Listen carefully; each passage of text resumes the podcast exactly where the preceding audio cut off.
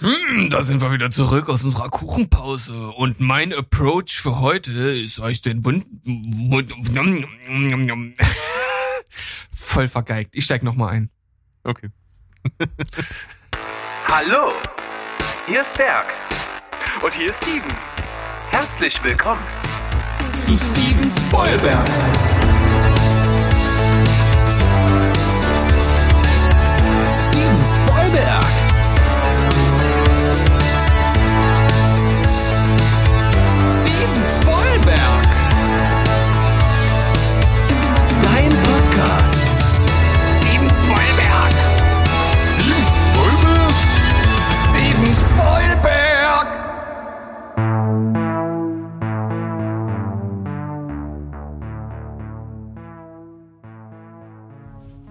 Heidi Ho, Welt da draußen. Wir sind wieder zurück mit Steven Spoilberg, Folge Nummer 94, euer Lieblingsfilm- und Serienpodcast aus dem wunderschönen Leipzig. Und wir haben natürlich mit an Bord den einzig wahren Steven. Ja, das bin ich. Und äh, wir sind nicht nur euer liebster Film- und Serienpodcast, wir sind auch der informativste Film- und Serienpodcast weltweit. Also zumindest in einer perfekten Welt. Wenn wir uns die richtige Welt anschauen, dann sind wir doch nur unterhaltsam, würde ich sagen. Vielleicht ein bisschen. So. Ja. So, so wie, so, so Fingerhut groß unterhaltsam. Wir verstehen unseren Auftrag auf jeden Fall auf der Seite der Unterhaltung. Die äh, filmische Kompetenz und Brisanz kommt danach. Wenn überhaupt, würde ich sagen. Ne? Also, Wenn überhaupt. wenn überhaupt. Okay. Steven, äh, wir, wir sind ja mit großen Schritten unterwegs zu Folge Nummer 100.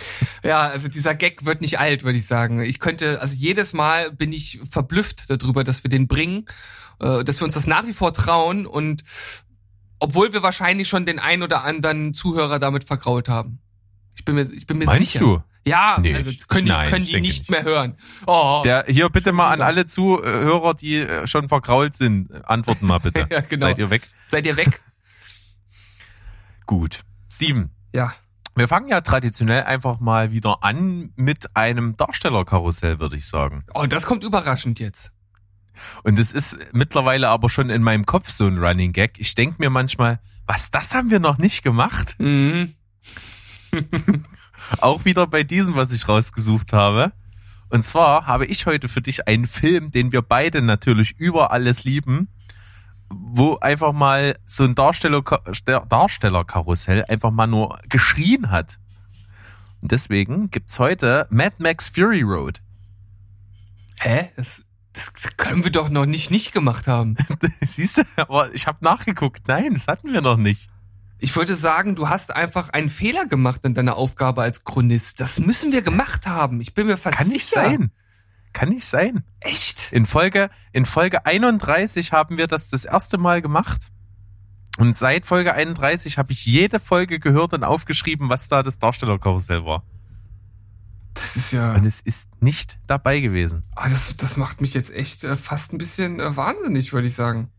Aber Ja. pass, pass auf, du brauchst mich gar nicht fragen. Ähm, ich habe ich hab schon äh, die, die, die perfekte äh, Besetzung. Und zwar ähm, nehmen wir einfach für äh, Immortan Joe nehmen wir, nehmen wir Dieter Bohlen und für Mad Max nehmen wir Thomas Anders. komm, komm. Richtig schön. Also das ist ein äh, Apokalyptik-Duo, das möchte ich gern sehen. Ähm, ich bin aber tatsächlich äh, natürlich bei äh, Max Rokotansky, wie er mit vollen Namen heißt, zu ersetzen. Aber ich möchte auch gerne Imperator Furiosa ersetzt haben. Imper äh, Immortan Joe habe ich gar nicht so richtig mit, den könntest du, den könntest du wieder mit Bonuspunkten belegen, wenn du das möchtest. Aber über den habe ich gar nicht offiziell nachgedacht. Offiziell hat er da nicht drüber nachgedacht. Na gut, dann nehme ich Also den natürlich als, als Bonus an, wobei ich meine, also Dieter Bohlen als Immortan Ja, Joe, eben. ist, also, hallo? Joker schon genutzt? Absolut. Absolut. Joker schon Ähm, es ist auf jeden Fall so, dass ja Tom Hardy so als äh, stummer Titelheld ja, eigentlich ganz ganz gut, glaube ich, zu ersetzen geht. Und ähnlich ist es fast bei Charlize Theron, die ja als, als stummer, als stummer Held, dann, dann nehme ich Silent Bob. ja damit rennst du jetzt bei mir keine offenen Türen ein, das weißt ja, das weiß ich, das weiß ich, das weiß ich. Aber ganz ehrlich, so ein erster Gedanke, der mir kam, wobei das natürlich mit seiner Frisur, die glaube ich noch nie anders war, zumindest seit, seitdem ich ihn äh, in seinen Actionfilmen kenne. Äh, ich würde tatsächlich sagen, dass äh, Vin Diesel eigentlich ganz gut passen würde auch als als Mad Max. Aber er so von von von von, von Riddick her. Ja, genau, es ist ja auch so ein Badass-Typ und jetzt, ich sag mal, auch nicht der gesprächigste. Die Statur hat er. Ob er jetzt ich sag mal, einen ähnlichen Charme hat, das lasse ich jetzt mal dahingestellt. Und er hat halt nicht die Haare, die fehlen irgendwie, finde ich. Ja, an den Haaren würde ich mich jetzt nicht aufhalten, aber Vin Diesels Image hat ja schon durch seine Filmauswahl arg gelitten, muss ich jetzt mal sagen. Ja gut, ich glaube, das sehen wir so ein bisschen durch unsere Brille, aber es gibt ja auch genug, die Fast and the Furious Fans sind, also. Oder spielst du auf was anderes an? Nee, vor allen Dingen darauf, ich, ich fand aber halt auch, äh, er ist halt bei Triple X auch ein ganz schönes Abziehbild und dann natürlich hat er solchen Scheiße wie Baby Nato und sowas gemacht. Und Riddick ah. ist ja auch überhaupt nicht mein Ding. Ja, okay, ich fand den, den neuesten Riddick fand ich auch nicht so geil, aber Pitch Black, den fand ich schon ziemlich gut. Ähm, also so, so abnehmend vom ersten zum dritten. Ähm, aber ich würde jetzt nicht sagen, dass er darunter gelitten hat. Also es gibt super viele Pitch Black Fans, es gibt viele Fast and the Furious Fans. Okay, Baby Nato braucht man nicht drüber reden, aber also ich meine, fast jeder große Actionstar hat irgendwann mal sowas gemacht. Das hat The Rock gemacht, das hat Arnie gemacht, das hat äh, Rocky gemacht. Also äh, das alle äh, hier selbst äh, der, na wie heißt er, der jetzt in dem neuen Fast and the Furious sein Bruder spielt, der auch The Marine John gespielt Cena. hat. John Cena, der hat doch auch schon sowas gemacht. Also, das, das, das kannst du ja fast so einem Actionstar gar nicht mehr vorwerfen. Das gehört ja zum guten Ton dazu. Ja, Bautista hat's auch gemacht. Bautista, siehst du? Also, und Bautista ist äh, von denen auf jeden Fall einer der besseren Action-Stars, weil er nicht nur Action kann, sondern auch Schauspielern, was er ja zumindest in, ähm, in äh, Blade, Blade, Runner. Blade Runner auf jeden Fall schon angedeutet hat. Absolut. Gut, dann äh, versuche ich mich mal wieder äh, ein bisschen an dem zu orientieren, was ich hier eigentlich machen soll. Und überlege. Rocketansky, Rocketansky. Okay, man kann jetzt natürlich so ein bisschen sich orientieren, zum einen an Tom Hardy und zum anderen an Mel Gibson von früher. Und wenn man sich so in diesem Spektrum äh, bewegt, kann man, glaube ich, äh, ganz gut fahren. Äh, man kann natürlich auch andere Wege gehen. Und ich finde ja. beide auf jeden Fall tipptopp. Und man kann sie halt beide schlecht miteinander vergleichen, finde ich. Deswegen können die sehr gut koexistieren. Ja, das stimmt. Sind auf jeden Fall, sind auf jeden Fall unterschiedlich von, von, von ihrer Art. Ich, ich könnte jetzt allerdings auch nicht so ganz genau festmachen, was der Unterschied ist. Wie würdest du das denn beschreiben? Ja, Mel Gibson kann halt auch nicht aus der Haut eines Charmeurs irgendwie. Der hat halt ein unglaublich krasses Charisma was so, was so dieses, äh, ja, dieses Erhabene angeht. Und Tom Hardy ist auf jeden Fall wirklich der Inbegriff so eines stummen, coolen Typens. Mhm, ja, ich weiß, was du meinst. Also Tom Hardy wirkt ja halt schon fast introvertiert und, und Mel Gibson eigentlich sehr extrovertiert eigentlich. Ja. Das ist eigentlich so, finde ich, finde ich, die Hauptausgangslage der Charaktere ist schon da drin irgendwie sehr unterschiedlich.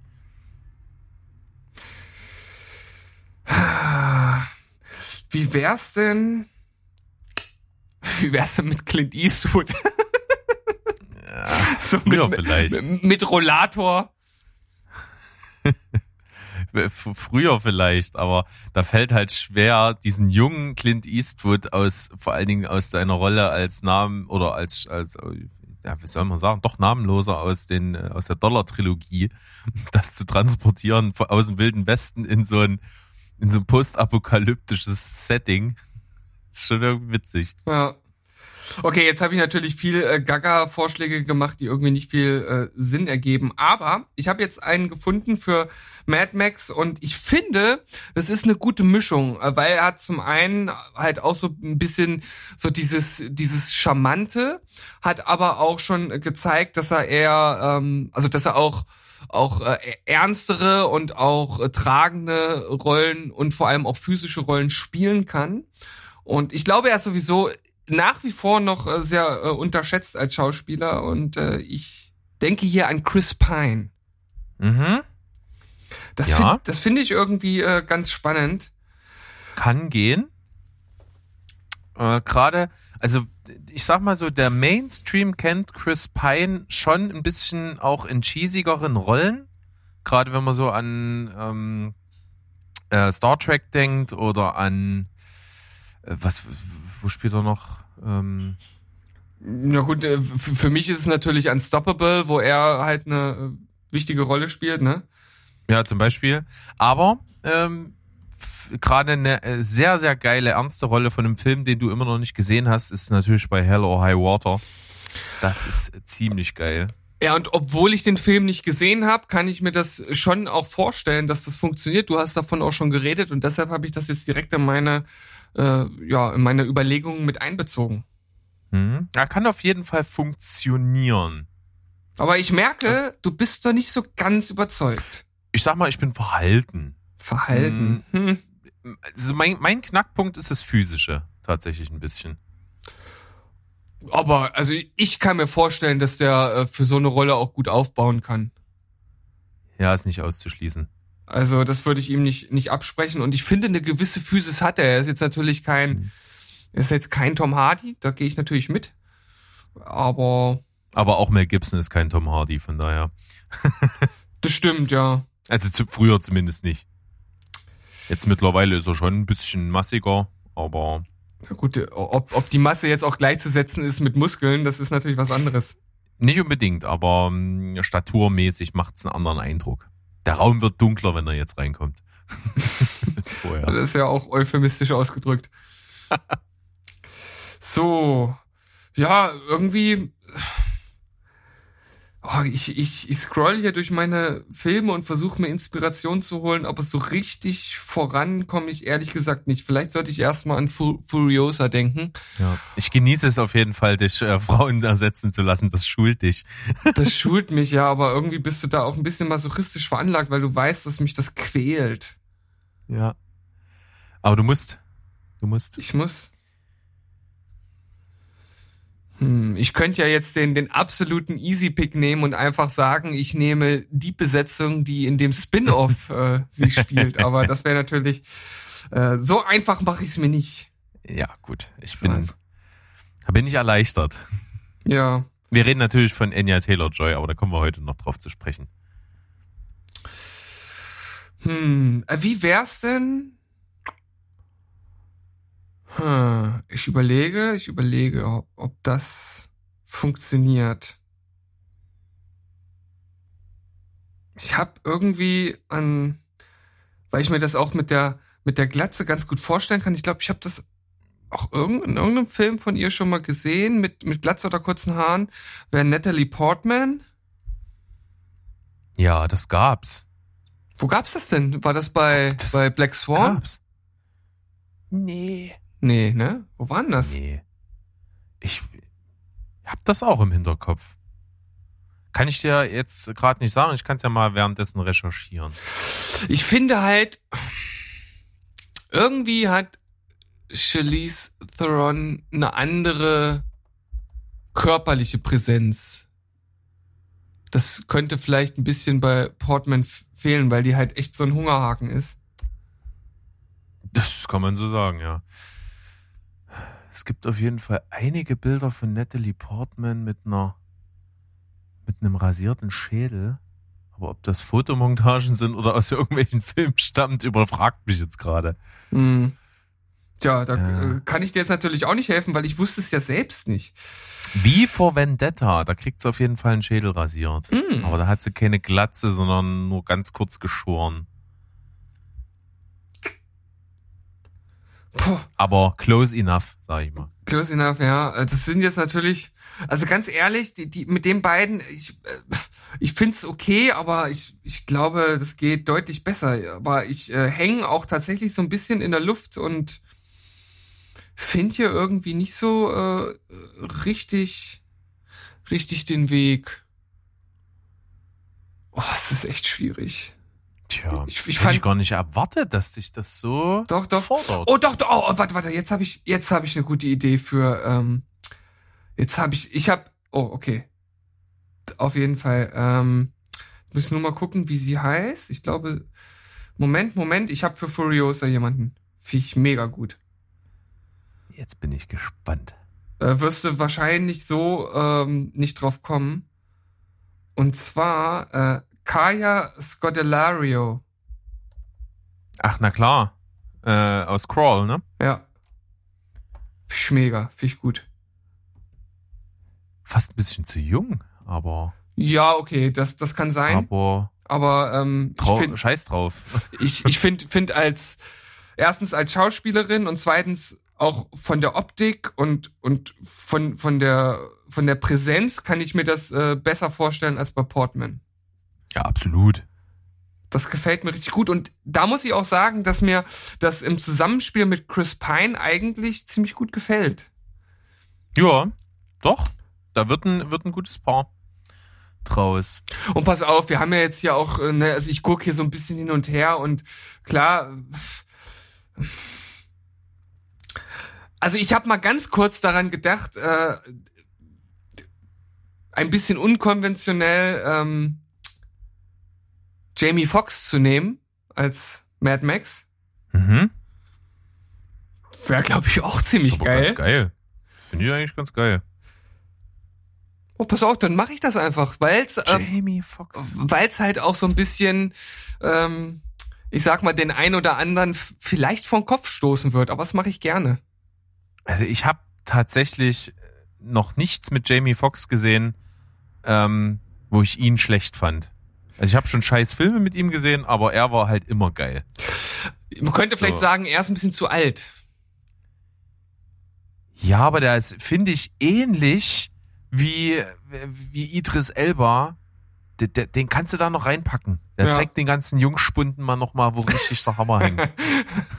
Wo, wo der Frosch die Locken hat. Aber so richtig. Jamie Foxx ist geil.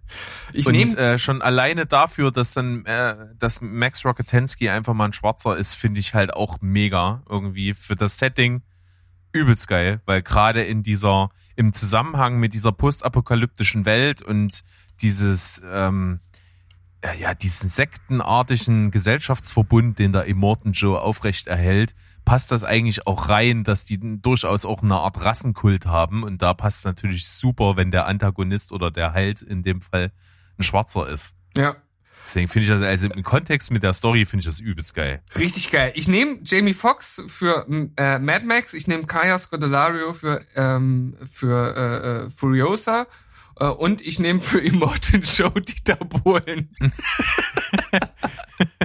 Ähm, das ist jetzt die Frage, ob du dafür jetzt auf der Ebene dann Punkte kriegst. Aber egal, läuft außer, außer Konkurrenz. Dieter Bohlen ist ja prinzipiell schon was, äh, was ich dann da an der Stelle gerne sehen würde. Ähm, Jamie Foxx, geil. Äh, Jamie Foxx, äh, gebe ich eine 9,5, finde ich mega, würde ich mir sofort angucken. Geil. Ich glaube, der, der macht einen richtig geilen Film draus. Kaya Scodelario ist der einzige Punkt, dass sie vielleicht ein bisschen zu jung ist für die, für den Charakter, den, Ja. den äh, Furiosa da schon hat. Also da ist ja auch so ein bisschen Lebenserfahrung und Abgeklärtheit drin, die sie vielleicht nicht hat, aber von der Präsenz her, vom Charisma und auch vom, natürlich vom Actionlastigen her finde ich die top. Von daher gebe ich da eine sehr wohlwollende 7,5. Und da sind wir bei 17. Die Hälfte sind dann also 8,5.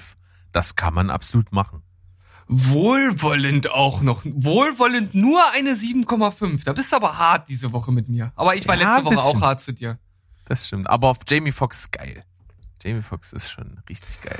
Aber hier merkt man auch wieder mein Defizit, was die Frauenrollen angeht. Da bin ich einfach nicht gut drin. Und äh, du machst das richtig, Berg, fordere mich, denn nur ne, use it or lose it äh, oder äh, gain it in dem Falle. Ja. Äh, ansonsten wird das nichts mit mir. Ja. Aber finde ich gut. Und ich habe ein Pärchen, welches mir eigentlich auch gut gefällt. Und zwar äh, finde ich tatsächlich meine Wahl für Furiosa relativ perfekt in meinen Augen. Äh, du siehst es vielleicht nicht ganz so. Ich habe Mila Jovovich. Ja, ja, das ist geil. Also gerade wenn ich an die späteren Resident Evil Teile denke, die auch zu großen Teilen so in der Wüste spielen, äh, finde ich, wie sie da rumläuft mit diesen mit diesen Tüchern und so und auch mit dieser mit diesen Lederholstern überall und so, das passt halt mega geil rein in dieses Setting deswegen und Actionheldin ist sie auf jeden Fall, dem, de, also die braucht niemand mehr was beweisen. Deswegen die mega. Und ich glaube, mein Max Rocket die wird dir auch gefallen. Und zwar habe ich Carl Urban. ja, okay, gut. Das ist eine ziemlich geile Wahl, weil ich fand ihn zum Beispiel, auch wenn der Film jetzt an sich nicht so mega geil war, in Dread fand ich ihn halt auch ziemlich cool und das ist ja auch so ein ähnlich störrischer Charakter letzten Endes. Ähm, The Boys, also eine Mischung aus diesen beiden Charakteren ergibt ja praktisch einen Max Rocketansky. Also von daher ist das auch eine sehr, sehr gute Wahl. Tipp, top. Steven, 20 Minuten und Mo wird sich freuen. Liebe Grüße an der Stelle. Jo. Und alle anderen gehen mit uns mal in eine kleine Kuchenpause. Ja, Kuchen!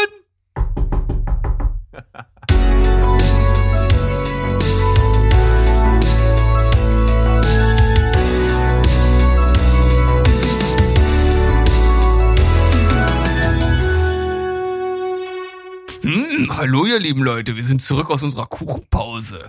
Heute gab's leckeren Tomatenkuchen, hm, mediterran. Gibt's das?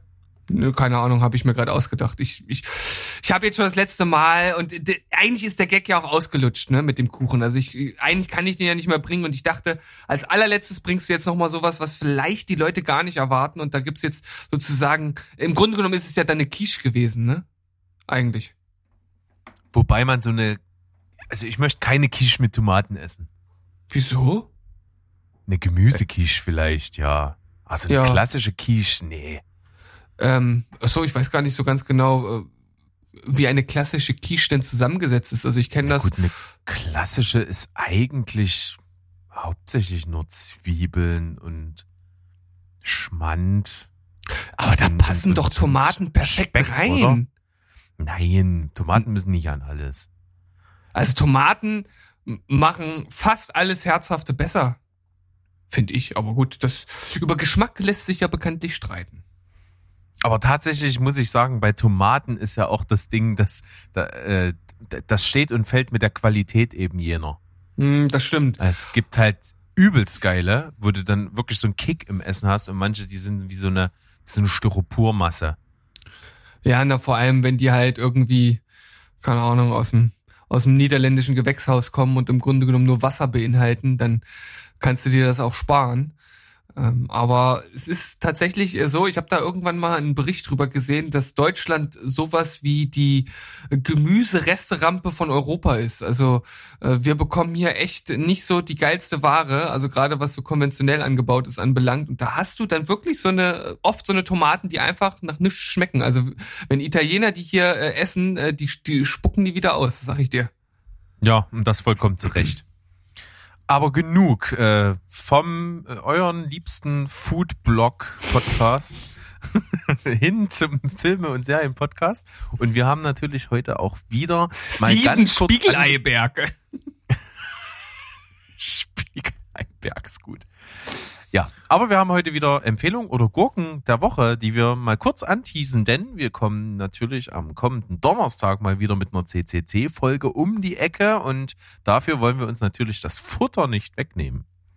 Steven, was gibt's bei dir? Bei mir gibt es äh, aufgrund äh, des Mangels einer Gurke dieses Mal eine Empfehlung und Berg hat's gerade gesagt und dieses Mal halten wir uns auch wirklich dran. Ich mache das jetzt super kurz und knackig. Ich sag nicht viel dazu. Es ist auch keine ähm, ganz, also es ist keine aktuelle äh, Empfehlung im Sinne von der Film kam jetzt erst raus. Ich habe aber ihn jetzt endlich geschaut, weil die Community es mir aufoktroyiert hat. Und was soll ich sagen? Es ist direkt zu einem meiner Lieblingsfilme geworden. Ich habe Little Miss Sunshine gesehen und finde ihn mhm. wirklich herzerwärmend. Das ist so genau das, was ich mag. Das ist ein Film, der eigentlich ein sehr ernstes Thema oder Themen behandelt und trotzdem irgendwie ja ein feel good Film ist, der irgendwie lebensbejahend ist und das finde ich total toll. Ich finde die Schauspieler toll, äh, die, die Art, wie er gemacht ist und deshalb kriegt er von mir einen 9 von 10. Klasse. da können wir uns auch schön drüber unterhalten am Donnerstag, denn ich habe auch einen Rewatch gemacht. Sehr schön. Was gibt's bei dir? Bei mir äh, gibt's auch äh, quasi den Film, den ich von der Com Community bekommen habe zum Schauen. Und auch wenn ich ihn jetzt für meine subjektive Art nicht so hoch bewertet habe, ist es ein absolutes Must-See für jeden Filmfan. Die Rede ist von dem 90er Jahre äh, Comic-Verfilmungs äh, The Crow. Ja. Und ähm, da muss man sagen, unbedingt angucken, weil da stecken tatsächlich die Anfänge für vieles drin, was wir heute als absoluten Standard haben. Seien es äh, die, die Superheldenfilme an sich, seien es Filme über Anti-Helden, äh, also auch gerade solche Filme wie, wie den Joker, äh, kürzlichst von Todd Phillips, äh, hätte es, glaube ich, so in der Form, wie wir ihn jetzt kennen, nicht gegeben ohne The Crow. Also der absolute Prototyp für einen Anti-Helden-Film. Ähm, unbedingt gucken, wer es noch nicht getan hat. Ja, und wir wollen ja jetzt nicht zu viel drüber reden, aber man kann natürlich äh, schon mal anteasern für die kommende Folge. Der ganze Film ist ja auch umringt von, ja, von einer Begebenheit, die es so auch ansonsten, glaube ich, noch nie in der Filmwelt äh, gab. Und äh, wer nicht weiß, um was es sich handelt, der muss sich natürlich unsere kommende CCC-Folge anschauen. Hören. Sehr gut gemacht, Steven. Du hast Hörer gebunden, die jetzt angeteasert sind. Finde ich gut. Ja, so soll's sein, so soll's sein. Absolut. Kurz und knackig, wir haben es geschafft. Ich bin richtig stolz auf uns und äh, dementsprechend können wir einfach direkt rüber switchen ja, zu unserem Hauptteil und äh, frage dich direkt, möchtest du die Reihenfolge so lassen, wie es, wie es jetzt gerade in unserem äh, Datenerfassungsprogramm gespeichert ist? Äh, ich glaube, das äh, nee, wir fangen mal, wir fangen mal mit seichten Trailern an. Würde ich auch sagen, äh, das ist eine gute Idee, darauf wollte ich im Grunde genommen hinaus. Ich habe erst vorhin den äh, Trailer, der jetzt, also gut, wenn die Folge rauskommt, dürfte der fast schon eine Woche online sein. Ähm, aber ja, ich, ich sag mal wahrscheinlich der unbekannteste aller bis jetzt in Erscheinung getreten oder ich, wenn überhaupt wurde der ich weiß gar nicht, wurde der irgendwo schon mal angeteasert? Ich glaube, selbst das nicht, oder? Ähm, in irgendeinem anderen Marvel-Film. Naja, auf jeden Fall einer der unbekanntesten Charaktere ever. Ich denke, nur Hardcore-Marvel-Fans können überhaupt mit Shang-Chi etwas anfangen. Und der ganze Titel lautet Shang-Chi and the Legend of the Ten Rings. Ein Marvel-Film, der in, äh, den, äh, in das äh, MCU hineingehört und ja, mal einen anderen Ansatz nimmt, in dem das Ganze eher in die Martial Arts Richtung geht. Ja, also ich kenne ihn überhaupt nicht. Ich kann auch wirklich nicht sagen, woher der gekommen ist oder wohin er gehen will. ich habe mir einfach nur den Trailer angeguckt und muss sagen, das ist natürlich äh, Martial Arts Overkill, was ja prinzipiell nicht so mein Steckenpferd ist und deswegen Finde ich, sieht's halt stylisch aus, wie es zu erwarten war, aber ansonsten interessiert es mich persönlich jetzt wenig. Ja, gut, ich habe ja schon gesagt, ich bin bei Marvel so ein bisschen raus. Auch der Film reißt mich trotz meiner Martial Arts Affinität jetzt nicht aus diesem Koma heraus. Ich muss sagen, die Action-Szenen oder die Kampfszenen, die jetzt in dem Trailer zu sehen sind, fand ich okay bis ziemlich geil. Ich fand vor allem die in diesem Wald, die eher so an dieses äh, klassische, an Seilen hängende Martial Arts äh, Universum aus China aus den 70er, 18 Jahren, äh, Jahren erinnert. Das fand ich ziemlich geil gemacht, weil da auch die Kamera sehr dynamisch mitgeht. Das hat mich auf jeden Fall sehr gepackt. Ja, dann hinten raus, so am Ende des Trailers nochmal so dieser, dieser klassische Blockbuster-Action Overkill-Stunt ja, ist okay, aber letzten Endes, wie gesagt, der wird mich auch nicht mitnehmen, zumindest nicht ins Kino. Ja. Ich finde eigentlich für mich persönlich nur cool, dass Aquafina wahrscheinlich so eine Hauptrolle hat, wie es im Trailer zumindest drüber kommt. Die finde ich halt echt cool. Vor allen Dingen seit The Farewell, beziehungsweise überhaupt seitdem, weil vorher habe ich die überhaupt nicht in meinem Kosmos irgendwo gehabt und dann diesen Film gesehen, völlig weggeblasen gewesen und ja, deswegen äh, kommt auch im Trailer sympathisch rüber. Deswegen, ja, also irgendwie mal so Freitagabend mit einer halben Flasche Wein drin, gucke ich mir den auch an. ja, also da sage ich dann auch nicht nein. Ich, bei mir muss es natürlich nicht unbedingt der Wein sein, aber wenn der irgendwann mal, obwohl der wird ja, ja wahrscheinlich nur bei Disney Plus dann laufen, ne? Weil ist ja ein Disney-Film. Ähm, werde ich dann wahrscheinlich erstmal nicht sehen in naher Zukunft. Siehst du. Naja, macht nichts. Den nächsten Film siehst du auch nicht in naher Zukunft, denn es ist wirklich, äh, wir haben das eigentlich nur der Vollständigkeit halber hier drin und weil es halt für uns persönlich so doof ist, dass es schon wieder erwähnenswert wird und zwar der Trailer zu Fast and Furious 9. Ja, tatsächlich schon der neunte Fast and Furious Film. Es ist der pure Wahnsinn. Und ich habe mir den Trailer auch nur angeguckt, weil der so ein bisschen angeteasert wurde im Sinne von, es wird noch verrückter als in den anderen Filmen und die habe ich zwar auch nicht gesehen, aber ich habe ja schon bei dem Spin-off Hobbs and Saw oder Shaw oder wie auch immer äh, das jetzt heißt, weiß ich gar nicht genau. Da war ja schon im Trailer das so over the top und so völlig gaga gugu. Da dachte ich mir, okay, das hat mich jetzt Clickbait-mäßig tatsächlich ziemlich getriggert. Hab mir das angeschaut und dachte nur so, what the fuck? Also wie, wie schreibt man das Drehbuch für so einen Film? Das muss unglaublich viel Spaß machen, so im Sinne von, pass auf, wir wollen einen neuen Fast and the Furious Film machen und deine Aufgabe ist es, dir Action-Szenen auszudenken, die noch verrückter sind und die man so noch nicht gesehen hat. Und also ich, ich sag mal, mehr austoben kann man sich wahrscheinlich nicht. Ja, und denk bitte dran, wir haben Computertechnik, wir haben Schweine viel Geld, es muss physikalisch nicht so möglich sein, wie du es ins Drehbuch schreibst. Genau, und äh, dann kommt noch dazu, äh, die haben hier wirklich mit den Fuffis im Club gewedelt. Also was da äh, für ein Cast zusammenkommt, das ist der, das ist der pure Wahnsinn. Und vor allem, äh, dass gewisse Leute wie Helen Mirren sich überhaupt für sowas hergeben, das ist schon eine ganz schöne Ansage. Also da äh, muss Geld geflossen sein und zwar nicht zu knapp. Ja. Und äh, mit dabei ist auch äh, Charlize Theron, die äh, auch natürlich bekannt ist aus Mad Max, wie wir heute schon festgestellt haben. Und ja. wenn wir jetzt mal in den Themen weitergehen, geht es natürlich ein bisschen um die Fortsetzung zu Mad Max oder beziehungsweise das Prequel. Denn angekündigt wurde es ja schon mit Anya Taylor Joy, die diese Rolle ersetzen wird. Es geht also um die Vorgeschichte der Figur Imperator Furiosa, die eben von Charlize Theron gespielt wird. Und äh, Anya Taylor Joy wird diese Rolle übernehmen.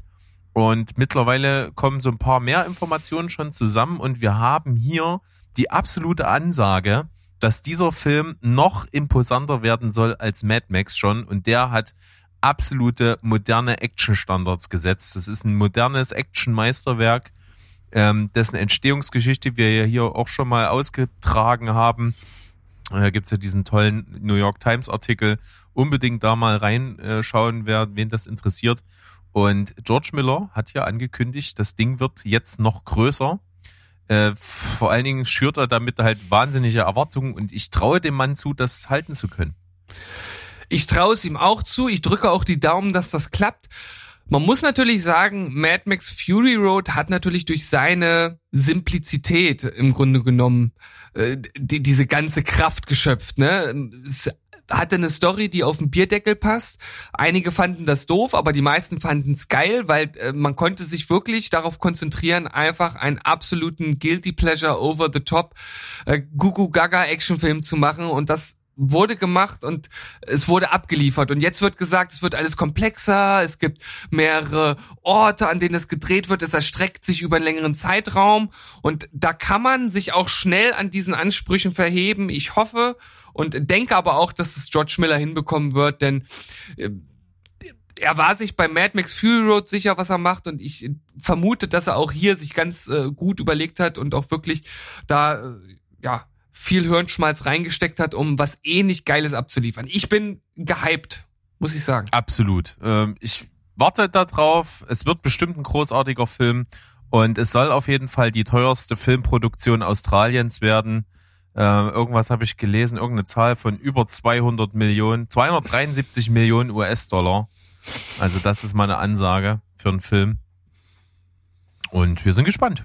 Jo, dauert ein bisschen, bis er kommt, aber Hey, ja. Was soll man machen? Gut Ding ne? will Weile haben, sagt man. Aber ja. das heißt, dauert ein bisschen. Ähm, soll nächstes Jahr schon gedreht werden zumindest. Und dann, naja gut, wir kennen das.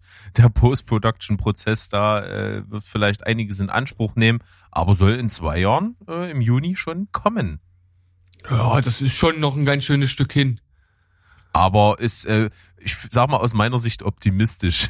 also wenn man bedenkt, wie lange das der andere gedauert hat.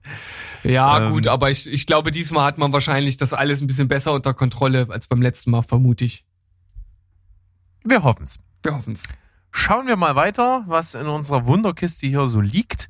Wir haben natürlich jetzt den absoluten Multiversumskniff, den jetzt ähm, das Marvel Cinematic Universe anwenden wird für den äh, dritten Spider-Man des äh, MCUs. Und da geht's jetzt natürlich darum, wir haben schon mal drüber gesprochen, dass jetzt die alten Spider-Man-Darsteller, also Tobey Maguire und Andrew Garfield, auch mit drin vorkommen sollen.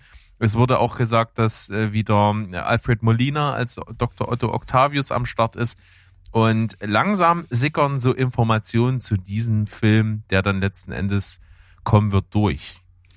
Es ist der pure Wahnsinn. Ich muss wirklich sagen, bevor ich diesen Artikel, den du hier reingestellt hast, äh, gelesen hatte, wusste ich nicht, dass ich diesen Film brauche. Also als alter Spider-Man-Fan äh, ist das auf jeden Fall guilty pleasure pur, alleine schon von diesem Ansatz und dass das überhaupt in irgendeiner Weise bewerkstelligt wird, dass man diese ganzen Spider-Mans zusammenbringt. Ich habe ja mal gesagt, eigentlich ist mir das alles zu viel mit diesen ganzen Universen und Verknüpfungen und irgendwie ist, ist das ein Overkill für mich. Aber bei Spider-Man muss ich tatsächlich sagen, mache ich da eine Ausnahme, weil ich irgendwo fand, dass jeder Spider-Man schon seine Daseinsberechtigung hat. Jeder hat irgendwie eine andere Facette reingebracht. Und das jetzt zu verbinden, dann auch noch mit Alfred Molina als ähm, für mich besten äh, Gegner, den Spider-Man bis jetzt hatte in seinen Filmen und generell ja aus dem besten Spider-Man-Film und auch best einer der besten Superheldenfilme überhaupt kommt, Spider-Man 2. Ähm, also viel besser kann man mich da nicht äh, irgendwie happy stimmen. Apropos Definitiv. Happy, der ist auch dabei. Was? Happy? Ach so, ja, natürlich. Ähm, äh, John Favreau. Ja. Das ist richtig. Äh, also hier wird alles reingeschmissen, was jemals äh, Spider-Man so in, äh, in der neuen modernen Kinozeit mal so auf die Leinwand geschmissen hat. Und ich habe richtig Bock drauf. Man weiß, dass diese Multiversumsgeschichte mit mehreren Spider-Mans funktionieren kann, aufgrund dieses äh, grandiosen Animationsfilms äh, Into the Spider-Verse das hat mich absolut mitgenommen. Also storymäßig fand ich das genial gemacht. Das hatte halt auch eine, das war nicht so überkonstruiert. Ich fand, das hat halt irgendwie so alles schön ineinander gegriffen und hat halt absolut Sinn gemacht, das da alles reinzuschmeißen. Und wenn man das dann jetzt hier adaptiert mit etablierten Schauspielern, die Spider-Man schon gespielt haben, dann äh, kann ich kaum glücklicher sein. Also das Ding wird, glaube ich, echt gut. Äh, mit dabei auch noch äh, Benedict äh, Cucumber Badge der äh, als Doctor Strange hier natürlich so, so eine Art neue Vaterfigur äh, wird für, für äh, den von Tom Holland gespielten Peter Parker. Also da geht einiges mit in den Film. Ja, das ist auf jeden Fall echt. Das ist so ein, so, so, so ein feuchter Spider-Man-Fan-Traum auf jeden Fall. Ja. Hoffen wir, dass die Traumblase nicht platzt und bleiben einfach mal dran. Und ähnlich abgedreht und vollgepackt wird auf jeden Fall der vierte Torfilm. Wir bleiben nämlich noch beim MCU. Äh, auch Taika Waititi wird den vierten wieder machen und es sickern auch hier einige Informationen zusätzlich jetzt langsam durch. Wir haben ja nicht nur, dass ähm, ähm, äh, Chris Hemsworth ja natürlich Tor ist, sondern äh, die Figur um Natalie Portman wird ja auch als eine als eine zweite Torheldin sozusagen mit aufgebaut. Dann haben wir noch äh, Gastauftritte, ganz viele von Sam Neill und Melissa McCarthy und von Russell Crowe. Alles bestätigt worden. Das Matt Damon.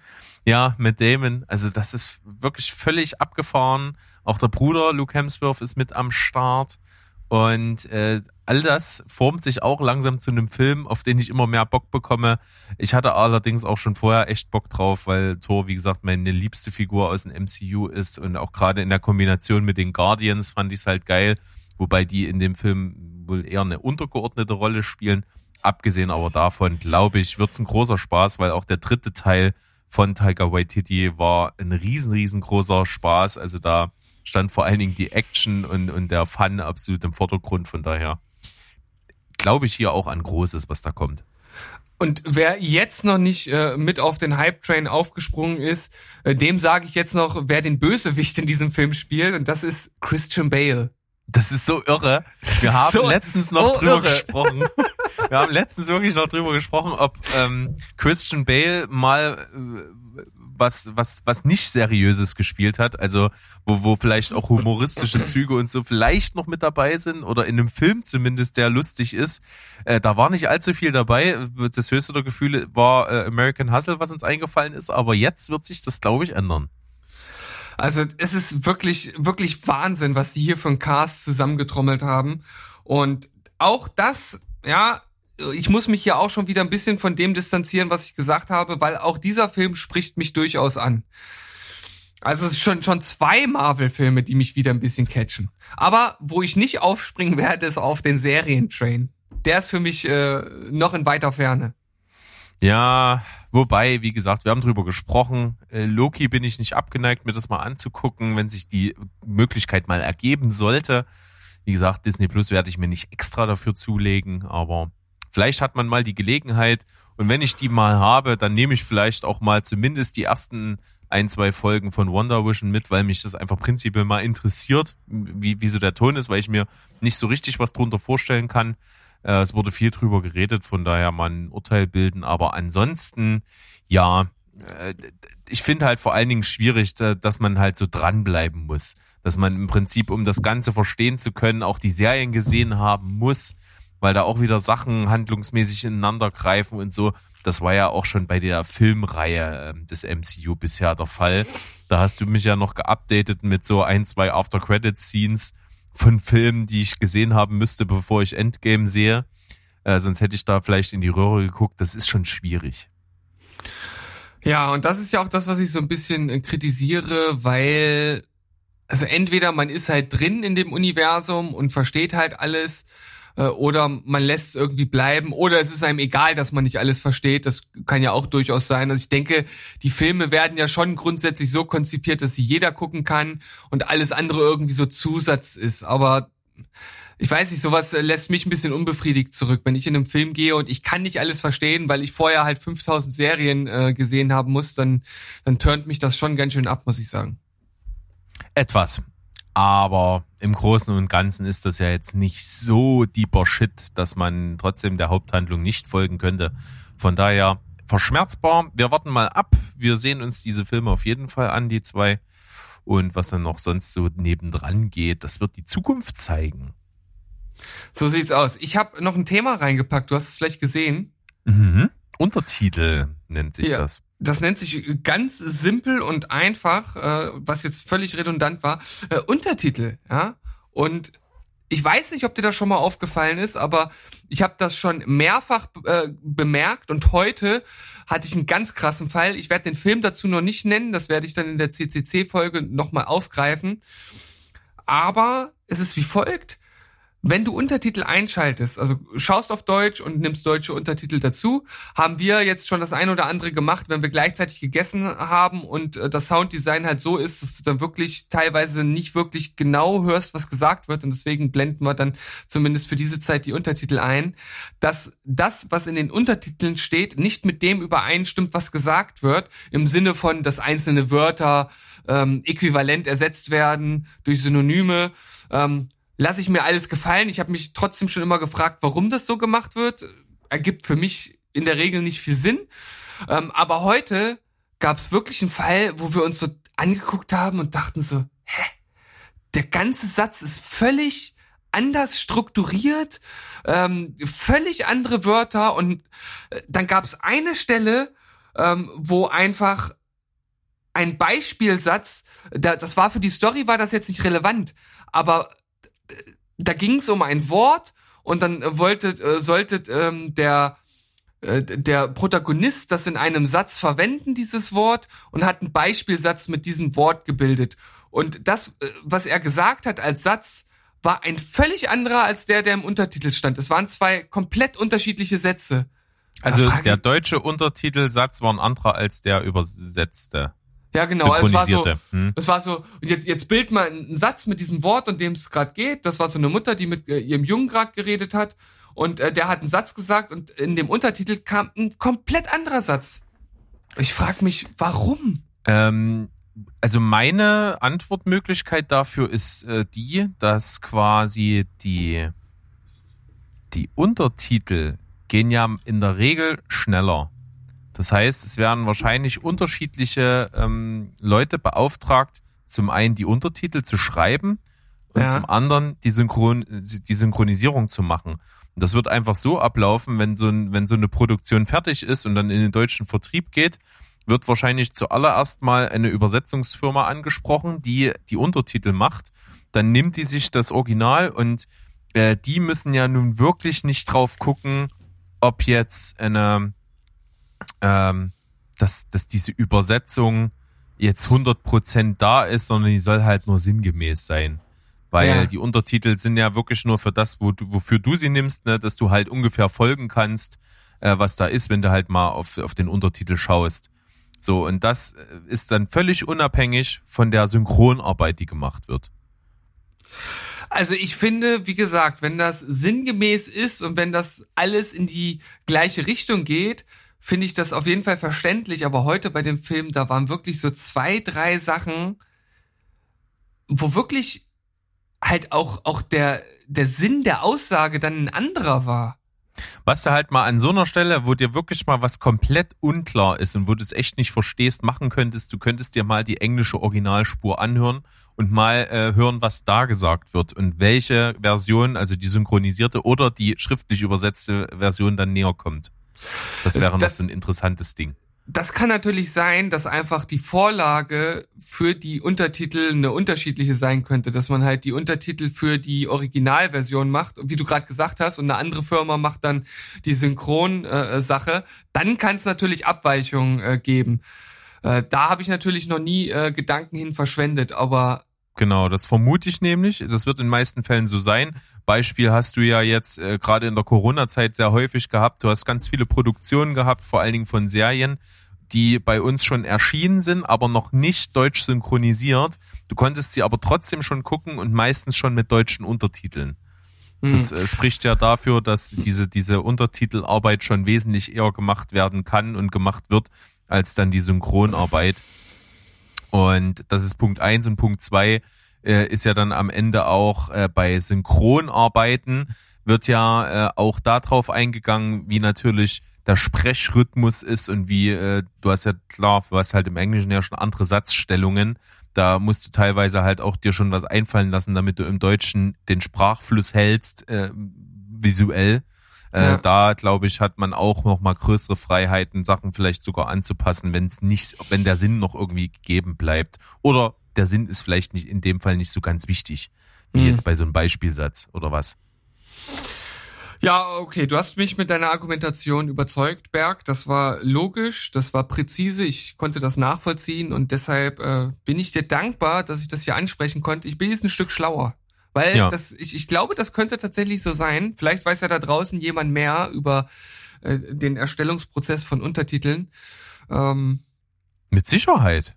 Haut mal in die Tasten, schreibt uns gerne mal eine Nachricht dazu, ja. wenn ihr da so vom Fach seid. Tja, das wollte ich jetzt einfach mal so raushauen. Es sollte jetzt auch gar nicht so ein, so ein Rant sein, wie es jetzt vielleicht gewirkt hat. Ich habe mich nur immer gefragt, warum? Warum ist das so? so- Sollte man mal drüber reden. Ich glaube, irgendwann ist mir das auch mal aufgefallen, aber es kommt schon sehr, sehr selten vor, dass ich äh, zu deutscher Synchronisation nochmal Untertitel anmache. Ja.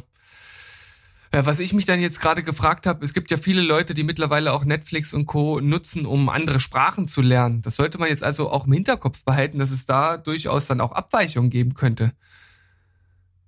Ja. Ne, man stelle sich jetzt, man stelle sich jetzt vor, keine Ahnung, äh, jemand guckt sich halt einen amerikanischen Film ähm, auf Deutsch an, weil er halt Deutsch lernen möchte und nimmt dazu noch die Untertitel und dann passt das eine mit dem anderen nicht zusammen. Das ist Mhm. dann schon doof. Das kann durchaus passieren. Das müsste man jetzt mal eruieren, was dann Ja. näher dran ist. Die deutsche Synchro oder, oder der, oder ist rein sprachübersetzungsmäßig die schriftliche Untertitelübersetzung ähm, äh, Übersetzung näher dran. Also ich vermute mal, dass es bei Originalfilmen, also wenn ich jetzt einen amerikanischen Film schaue und mir die Untertitel dazu angucke, dann müsste das eigentlich eins zu eins sein, vermutlich. Also die Originaluntertitel auf, auf Die-. Genau, dass das auch mehr oder minder eins zu eins übersetzt ist. Das denke Würde ich, auch, ja. Würde ich jetzt vermuten. Und ich glaube, das Problem, so wie ich das jetzt auch von, von dem, was jetzt äh, deine Gedankengänge hier preisgegeben haben, irgendwie schließen lässt, ähm, dass das halt bei ausländischen äh, Filmen, ne, also wenn das ähm, sozusagen, wenn ich mir einen amerikanischen Film anschaue, der deutsch synchronisiert wurde und mit ihr Untertitel angucke, dass es dann zu diesem Problem kommen könnte. Ich glaube, das könnte stimmen. Durchaus. Wenn nicht gerade mal äh, dasselbe, selbe, Sch- dieselbe Agentur das macht, aber ich glaube, das wird relativ wenig vorkommen. Ich weiß auch gar nicht, ob das überhaupt äh, so branchenüblich ist, dass, dass überhaupt eine Agentur beides macht. Weiß ich nicht. Aber ich sag mir halt, ne, die, die Agentur, die die Synchronversion in Deutsch aufnehmen muss, die muss es ja auch bloß übersetzen. Hm. Also in dem Zuge könnten sie das übersetzt auch einfach aufschreiben. Was sie ja wahrscheinlich auch tun, damit der Sprecher das auch abliest, aber äh, keine Ahnung, wie da die, die Workflows so sind. Aber das wäre wirklich interessant, einfach mal irgendwie Bezug nehmen, wer davon eine Ahnung hat, äh, uns gerne mal erleuchten. Wir haben jetzt natürlich hier auch viel ins Blaue geraten. Ich habe äh, unglaublich kompetent gewirkt, aber ich habe natürlich keine Ahnung. Aber es war nachvollziehbar. Aber ob das natürlich dann in der Wirtschaft auch immer alles so nachvollziehbar ist, das lässt sich natürlich nur, ja, wie gesagt, erahnen und wir schauen mal. Gut, Berg. Haben wir es Ja. geschafft Das für haben wir. diese Woche? Ich, ich würde aber gerne, äh, weil das letzte Woche hat mir das Spaß gemacht, diese Ja. Assoziationstitel zu geben. Okay. Das würde ich einfach nochmal machen. Geil. Dann her damit. Ja. Und ich pack die auch alle, die ich für dich verwendet habe, in, in den Lostopf, in den physischen. Und wenn wir Gäste haben, dann äh, ziehe ich einfach welche daraus. Das ist eine perfekte Idee. So, du kriegst jetzt wieder zehn Begriffe. Du sagst Ja. mir, was dir als erstes in den Sinn kommt. Okay. Kino. Äh, kein Popcorn-Nachbar neben mir. Das hat sie letzte Woche schon so ähnlich. Ähm, Method Acting. Finde ich gut. Sollten mehr Inglor- machen. Okay, Inglourious Bastards. Äh, geiler Film, den ich unbedingt nochmal schauen sollte. HBO. Wahrscheinlich einer der geilsten amerikanischen Sender, was Serienproduktion angeht. Tierfilm. Kann geil sein, kann mich auch nicht packen. Benedict Cumberbatch. ich kann's nicht mehr lachen. Ja, Benedict Cumber, Cumberbatch, Batch, Bitch, Batch, Batch, Bitchy. Eine Anspielung auf Two Ferns. Sehr gut. Das war meine Äh, Assoziation. Ach so, sehr gut. ähm, Sitcoms. Klassische Sitcoms eher meh, neue Art von Sitcoms ohne Studiogäste top. Cliffhanger. In der Regel ein geiles Instrument, um Spannung aufzubauen, wenn es richtig gemacht wird. Schwarz-Weiß. Nicht mein Ding. Tim Burton. Äh, Batman. Das war's. Nicht schlecht. Äh, Bened Benedict Cumberbatch, das ist wirklich so ein phonetisch mega geiler Name. Das muss man einfach auch mal sagen. Und ähm, unsere lieben Kolleginnen von Boost Boobs and Blockbusters, die hatten letztens eine Folge über The Imitation Game. Ja. Und ähm, Arlind hat sich den Spaß gemacht, quasi jedes Mal, wenn sie den Namen von Benedict Cumberbatch sagt, eine neue Verhohnepiepelung des Namens zu sagen. Er hat sich Okay. vorher alle aus dem Internet aufgeschrieben und das sind so geile Dinger dabei gewesen. Ich kann sie gar nicht wiedergeben, weil sie so abgefahren sind. Äh, gerne mal bei den Mädels in die Folge reinhören, ist äh, sehr unterhaltsam. Das äh, hört sich auf jeden Fall sehr lustig an und äh, wir sollten mal nachschauen, was es da so für Verhohnepiepelungen gibt. Das ist unsere Aufgabe zur nächsten Woche und ich würde sagen, dann beenden wir die Folge einfach an dieser Stelle, denn wir äh, erreichen jetzt die Ein-Stunden-Marke demnächst, obwohl, äh, wenn wir die Pause rausschneiden, wird es wahrscheinlich dann doch noch deutlich drunter sein. Aber das ist ja für unsere Zuhörer völlig egal. Wer jetzt noch dran ist, der ist selbst schuld und äh, dementsprechend tschüss, ciao und goodbye. Bleibt spoilerfrei. Tschüssikowski. Rinjahauen. Wir hören uns am Donnerstag zu CCC.